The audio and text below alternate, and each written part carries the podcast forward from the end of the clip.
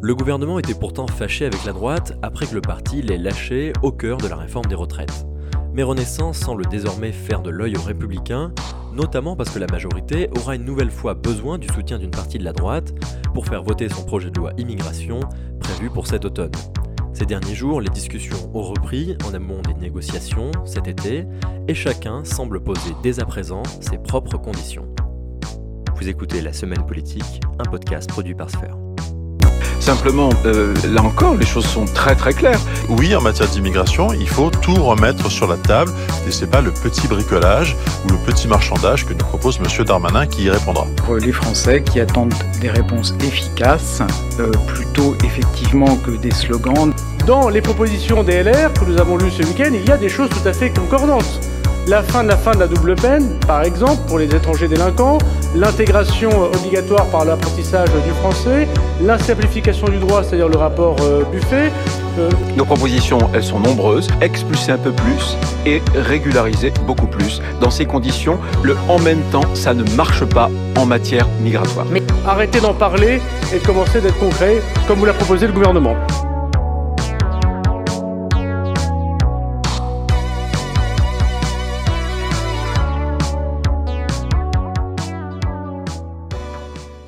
Cela faisait un moment que la majorité et la droite ne s'étaient pas parlé. Il faut dire que depuis des semaines, le gouvernement voit la droite d'un mauvais œil. En outre, les républicains sont désignés comme les responsables du grand bazar relatif à l'adoption de la réforme des retraites. Le gouvernement estime toujours avoir donné suffisamment de gages à la droite en début d'année pour qu'elle vote son texte. Elle avait d'ailleurs reculé les négociations pour faire la part belle aux conditions des républicains. L'absence de majorité pour le faire voter a donc toujours du mal à passer. De même que le vote de près d'une vingtaine de députés les républicains en faveur de la motion de censure a été perçu comme une trahison par la majorité. Bref, la majorité et le gouvernement ne comptaient donc pas reparler de sitôt à la droite, mais la configuration parlementaire l'impose dans cette situation de majorité relative. Il faut reparler aux républicains pour faire adopter un nouveau projet de loi très controversé, le texte de loi sur l'immigration. Depuis les débats relatifs à la réforme des retraites, les négociations étaient pourtant au point mort. Elisabeth Borne avait même annoncé repousser l'examen de ce texte, faute de majorité à l'Assemblée. Mais le président de la République et le ministre de l'Intérieur lui ont forcé la main, obligeant la Première ministre à inscrire le plus tôt possible ce texte à l'ordre du jour. Observant à distance cette agitation, c'est finalement la droite qui a emboîté le pas, à la surprise du gouvernement. La semaine dernière, les 2 de la droite, Éric Ciotti, président des Républicains, Olivier Marlex, président du groupe à l'Assemblée, et Bruno Retailleau, président du groupe LR au Sénat, faisaient la une du JDD pour présenter leur projet de loi immigration. Surprise, LR a donc tenté de prendre le lead sur la situation, interpellant directement Emmanuel Macron au travers de la une Chiche, monsieur le président. Dans les grandes lignes, les républicains se positionnent pour une fois avec un vrai projet en la matière. En résumé, la droite souhaite modifier la Constitution pour pouvoir déroger aux accords internationaux, mais surtout aux règles migratoires européennes. Les ténors de la droite en sont persuadés, l'Europe et ses exigences migratoires sont en grande partie responsables de la situation actuelle. Ils souhaitent aussi renforcer la position de la France vis-à-vis -vis des pays qui ne respectent pas les accords passés en matière d'immigration la droite, plaide notamment pour une suspension de la délivrance des visas, ainsi que la mise en pause des aides au développement accordées aux pays en question jusqu'à ce que la situation se soit améliorée. Bref, la droite pose les jalons d'une proposition de loi immigration dure, un projet qu'elle souhaite mettre en œuvre depuis des années, et les républicains voient dans le projet de loi de Gérald Darmanin l'opportunité de satisfaire une partie de leurs exigences en échange de leur soutien au gouvernement. Mais les républicains se sont montrés plus offensifs que d'habitude, soulignant que si leurs revendications n'étaient pas satisfaites ou qu'ils jugent que le projet de loi du gouvernement est trop laxiste, alors ils déposeront eux-mêmes une motion de censure, une initiative qu'ils avaient jusqu'alors délaissée aux extrêmes. L'objectif des républicains est donc clair, reprendre du poil de la bête et mettre le gouvernement sous pression pour satisfaire les exigences d'une droite dure. C'est donc surpris par cette manœuvre des républicains que le gouvernement a répondu le week-end dernier via la voix de Gérald Darmanin.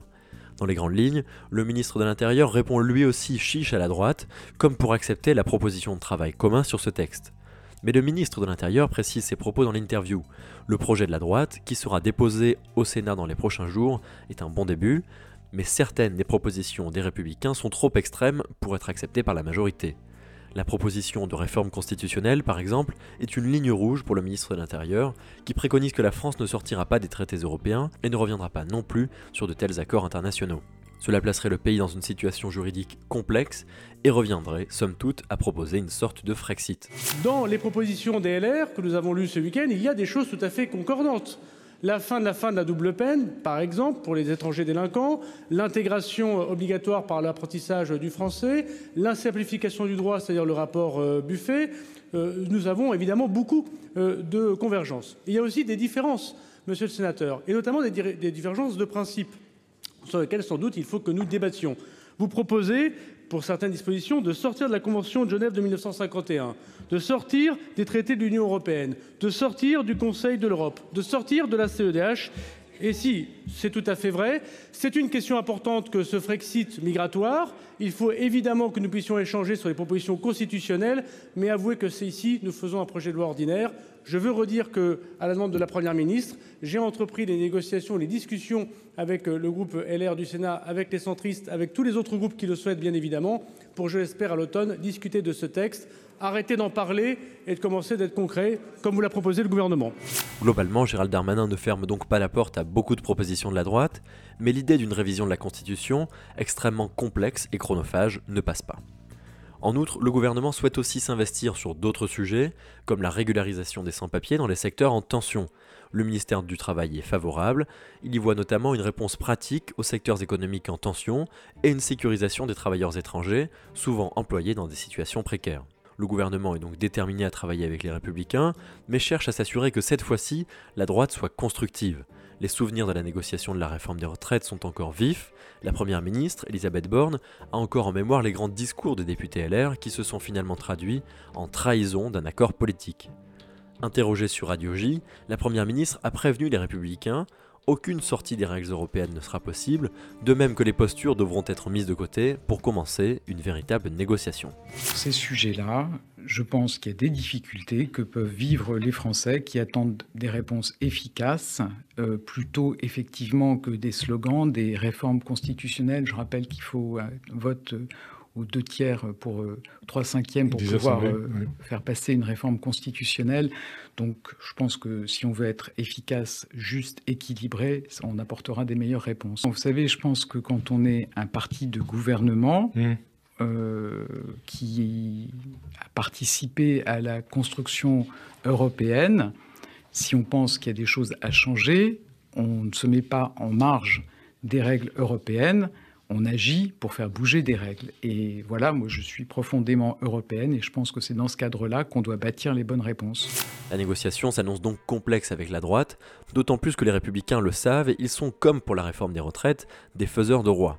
Sans leur soutien, le gouvernement, qui dispose seulement d'une majorité relative, ne pourra pas faire voter ce projet de loi immigration. De plus, la Première ministre s'est engagée à ne plus utiliser le 49.3 hors texte financier, le gouvernement est donc contraint d'aller au vote. Mais outre les négociations avec les républicains, c'est avec sa propre majorité que le gouvernement va devoir négocier, car une partie du camp présidentiel, venant de la gauche, va avoir du mal à accepter ces mesures, classées très à droite. Le président de la commission des lois, Sacha Ollier, a déjà affiché ses réticences, et le ministre de la Santé et des Solidarités, François Braun, a anticipé le débat et a prévenu que l'aide médicale d'État, souvent ciblée par la droite, serait non négociable. Eric Ciotti souhaite quant à lui transformer ce dispositif en aide médicale d'urgence, pour le ministre de la Santé, il s'agit donc tant à la fois d'une preuve d'humanité fidèle aux valeurs de la France que la France se doit de respecter, que d'une question de santé publique primordiale à la bonne santé des populations. Les républicains le savent, voire le cherchent, ce projet de loi va mettre de l'eau dans le gaz dans la majorité.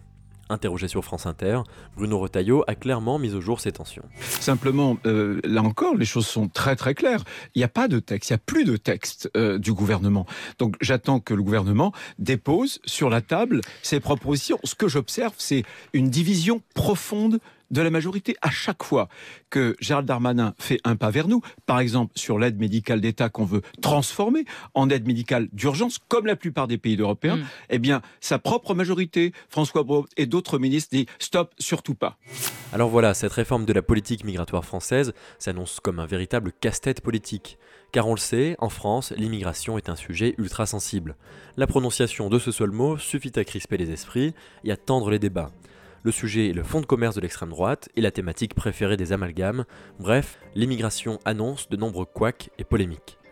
Dans cette perspective, on comprend mal la volonté du gouvernement de vouloir imposer maintenant ce projet. Quid de sa compatibilité avec les 100 jours d'apaisement voulus par le président de la République? Aussi, alors que les prix considérablement gonflés par l'inflation sont au plus haut et que la sécheresse estivale s'apprête à déferler sur le pays, était-ce vraiment le bon moment pour s'engager sur ce terrain? Le gouvernement joue gros, une nouvelle fois, il teste sa capacité à travailler avec la droite sur un sujet qui devrait faire consensus parmi ses rangs. Le risque pour le gouvernement est le même que celui pour la réforme des retraites, se reposer sur un partenaire peu fiable qui a déjà fauté et accepter ses exigences très dures au détriment de l'aile gauche de sa propre majorité, déjà très fragilisée par la réforme des retraites. Les arbitrages du gouvernement, attendus dans quelques semaines au terme des négociations transpartisanes, permettront d'y voir plus clair.